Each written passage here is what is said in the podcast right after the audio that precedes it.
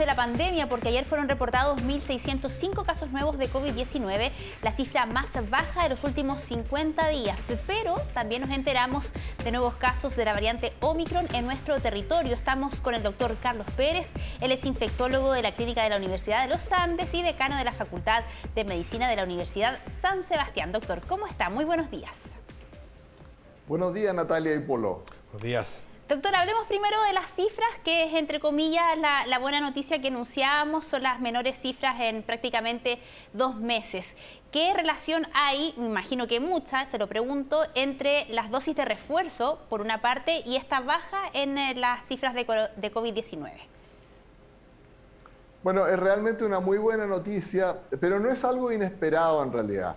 Eh, la verdad es que con el avance que hemos ido teniendo en vacunas, eh, incluyendo vacunas refuerzo, la incorporación de los niños en este proceso y eh, en general el cumplimiento que ha tenido nuestra población respecto a las medidas de autocuidado, a diferencia de otros países, hacía presagiar o hacía esperable, ¿no es cierto?, que eh, lográramos evitar ¿no es cierto? esta nueva ola y eh, contener este ascenso que habíamos observado en casos y estamos viviendo este momento en este momento que es muy favorable em, con un poco más de 9.000 casos activos, con una situación de hospitalizaciones en unidad de paciente crítico y en eh, pacientes en ventilación mecánica que había ido subiendo pero que ya se estabilizó y está con una tendencia a la baja.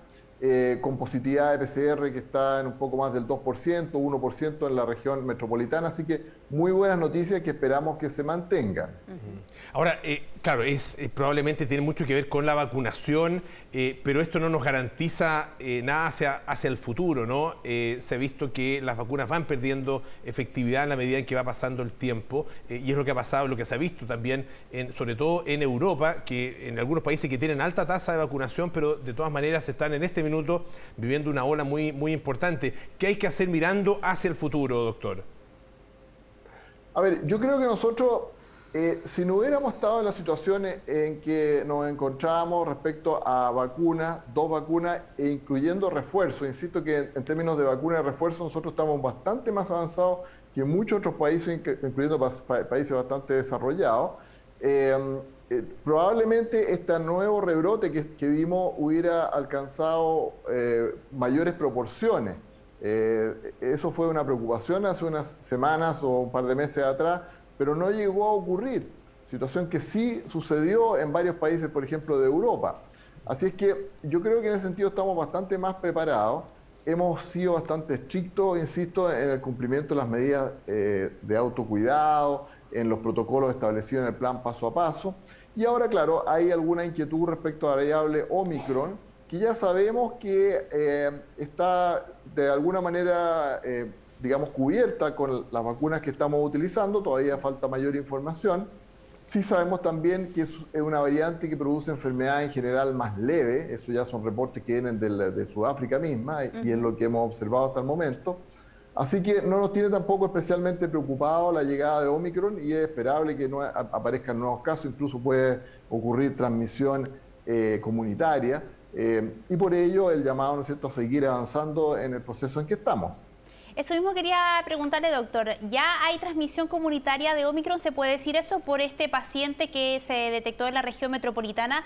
Es una persona de 65 años, no tiene ningún nexo con alguien que haya estado fuera del país y eso me imagino lo hace transmisión comunitaria o no. Y un punto importante es que ese paciente de 65 años que está hospitalizado no tenía ninguna vacuna.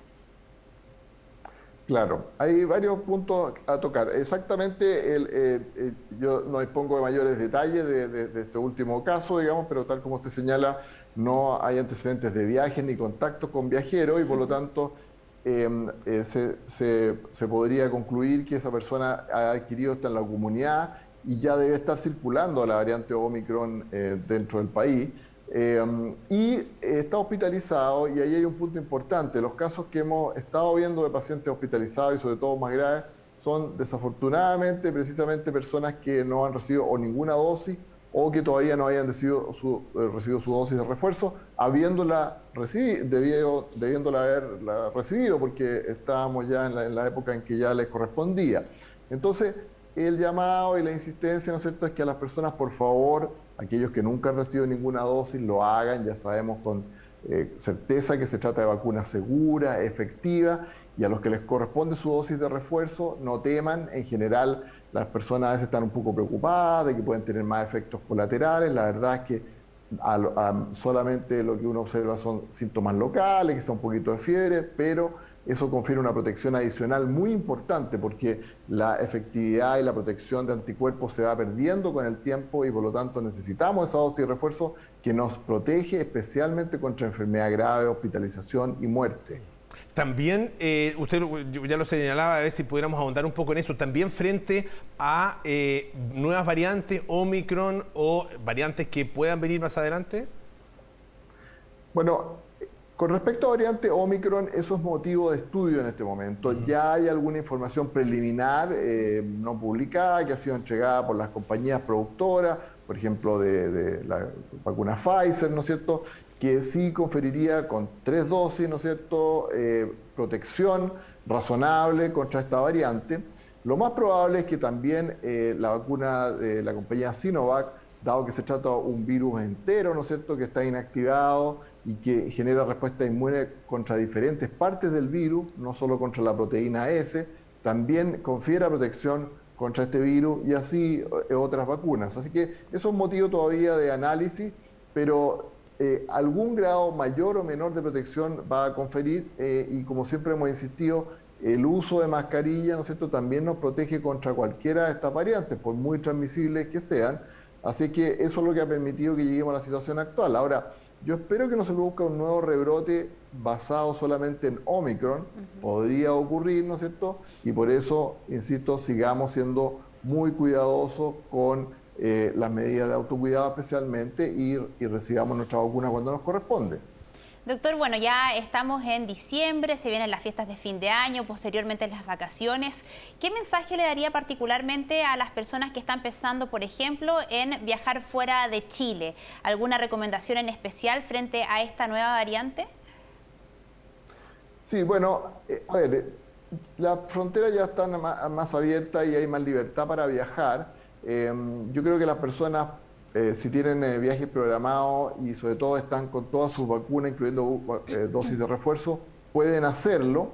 Pero una recomendación importante es que cuando lleguen a los lugares de destino mantengan las medidas de autocuidado a las cuales ya están acostumbrados, independiente de lo que vean en esos lugares, porque hay muchos países, entonces uno llega y nadie anda con mascarilla, ¿no es cierto? No hay mucha preocupación, por lo menos en la, en la calle, en general en los lugares más cerrados se mantiene esa esa, exigencia. Entonces, independiente de lo que vean, siguen cumpliendo con las mismas medidas que han cumplido en nuestro país, aseo frecuente de manos, evitar estar en lugares, eh, digamos, donde hay mucho hacinamiento de personas y sobre todo que las personas se retiran la mascarilla.